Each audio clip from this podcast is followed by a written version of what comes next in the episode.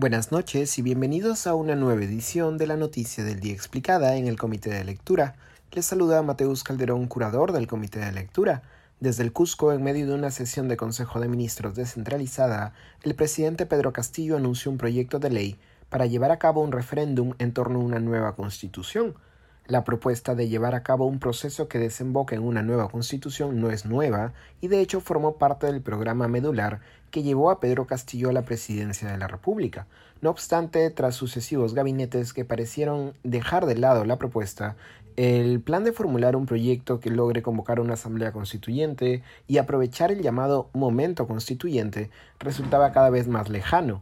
No obstante, la situación de protesta social generalizada en las regiones desde hace semanas, con varias huelgas indefinidas desde diferentes sectores, podría explicar el ahora sorpresivo anuncio de Castillo. Que Pedro Castillo anuncie en este momento un futuro proyecto de ley que convoque a referéndum sobre la posibilidad de una nueva constitución desde el Cusco no parece una mera coincidencia.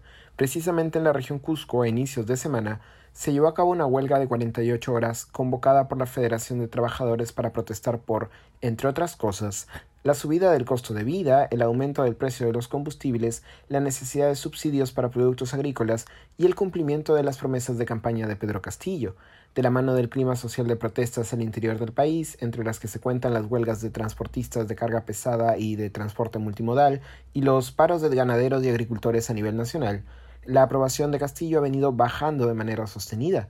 Así, la actual propuesta, salida de la sesión del Consejo de Ministros descentralizado, parece un intento de recuperar la aprobación perdida, en especial en zonas de centro y sur del país, principal bolsón de votos del presidente durante la campaña electoral.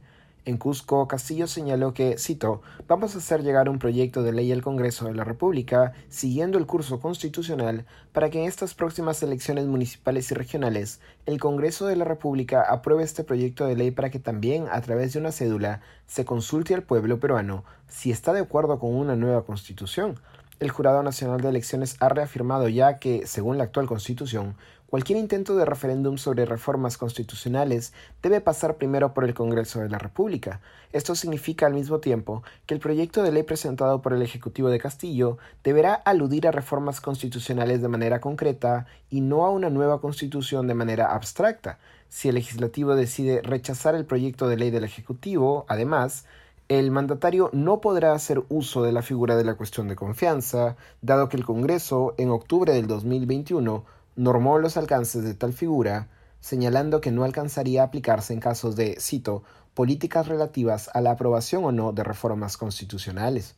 Según datos del Instituto de Estudios Peruanos, para febrero del 2022, el 28% de los ciudadanos estaba a favor de un cambio total de constitución. 52% de ciudadanos, por su parte, se encontraba a favor de, cito, algunos cambios en la actual constitución y 17 creía que, cito, no se debe cambiar nada.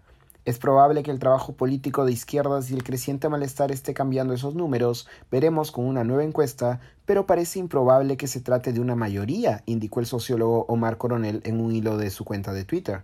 Agregó además que, cito, Cerrón le ha vendido a Pedro Castillo el discurso de que ahora sí la mayoría lo va a defender en las calles. Con los números vistos, difícilmente va a ser la mayoría, pero sí se está jugando peligrosamente con expectativas que pueden generar radicalización, tanto en sectores pro como anti-asamblea constituyente. Esto ha sido todo por hoy. Volveremos el lunes con más información. Se despide Mateus Calderón. Que tengan buen fin de semana.